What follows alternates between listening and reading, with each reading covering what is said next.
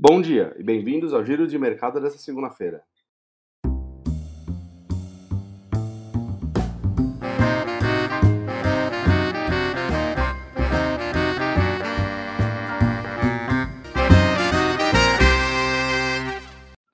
Em uma semana mais curta e com menos liquidez devido ao Natal, o Ibovespa encerrou o período com queda de menos 2,2%, nos 104.852 pontos, descolando dos mercados globais.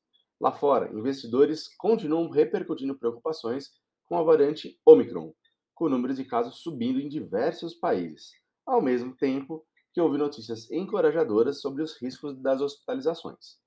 No mercado do Brasil, o destaque ficou para a divulgação do IPCA 15, que subiu 0,78% em dezembro e encerrou o ano de 2021 com alta acumulada de 10,42%, o maior acumulado anual desde 2015.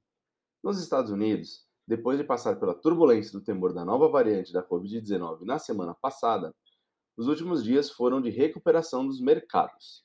Na China, notícias sobre a Covid também preocuparam, com o confinamento da cidade de Xi'an, com 13 milhões de habitantes, para contenção de novas infecções.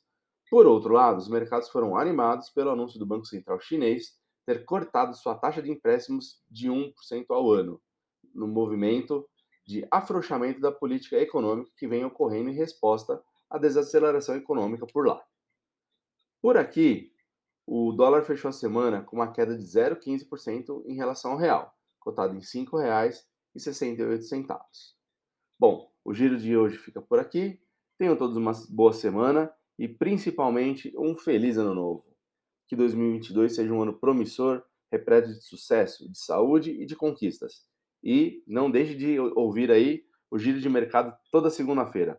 Um forte abraço, nos vemos em 2022. Até lá!